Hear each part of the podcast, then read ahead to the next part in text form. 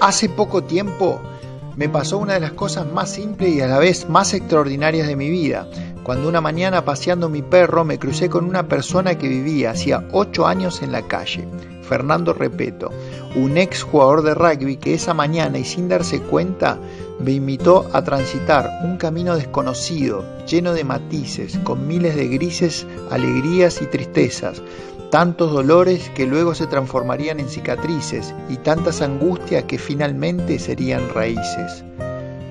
Durante muchos meses caminamos juntos, él me entregó su ser, yo simplemente mi compañía. Nos hicimos amigos hasta que un día nos le plantamos a la vida y con lo poco que teníamos empezamos a pelear. Consultorios, estudios, tratamientos, el proceso de desintoxicación y las tantas internaciones paso a paso, día a día, aprender a tolerar, aprender a desaprender que los paradigmas no son siempre ejemplares. Mucha gente había conocido la historia y se acercaba para ayudar. Eso era energía pura que nos daba fuerzas para seguir. De repente y sin darnos cuenta nos encontramos con una inmensa fuerza interior. El amor, la fe y la esperanza que estábamos cosechando era revelador tanto como el brillo de su mirada, esa que empezaba a recuperar y dejaba ver su más sincera humanidad, su don de buena gente, su lado angelical. Fernando fue un ángel que me ayudó a despertar una dormida vocación, acompañada de un enorme aprendizaje que solo se puede vivir si uno se deja sentir, aprende a escuchar, a tolerar y a ver al otro como un igual. Yo sé muy bien lo que hice por Fernando, pero lo que también sé es que Él realmente nunca sabrá todo lo que hizo por mí.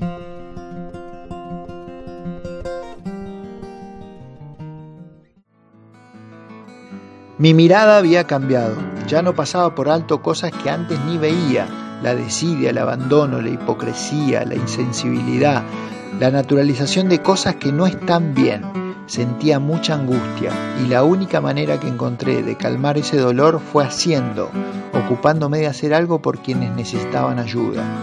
Y así fue como nació esta pequeña comunidad solidaria llamada IEA, que se ocupaba de casos de personas que por diversas situaciones se encontraban marginadas, olvidadas, relegadas o vulneradas.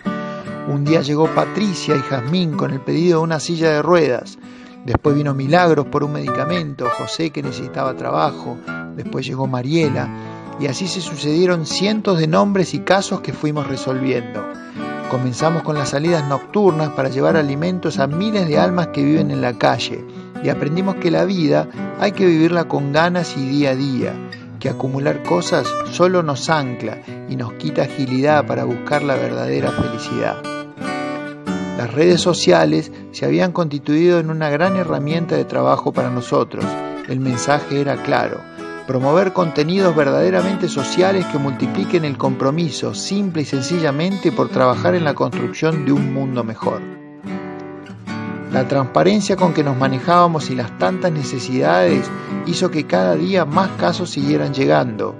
Eran cientos, miles, no pudimos ayudar a todos, pero nunca dejamos de escuchar a nadie.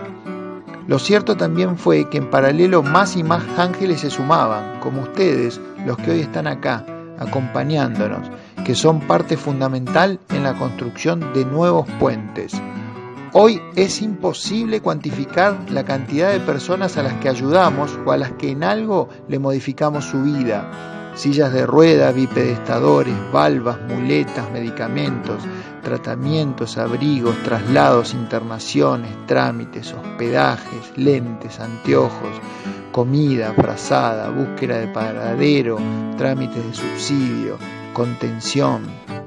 Guardo en mí cada cara, cada gesto, cada gracias, todas esas alegrías, tristezas, dolores, penas y amor, esas que se hacen cuerpo y se hacen parte, constituyéndonos y acercándonos al ser que nos gustaría ser.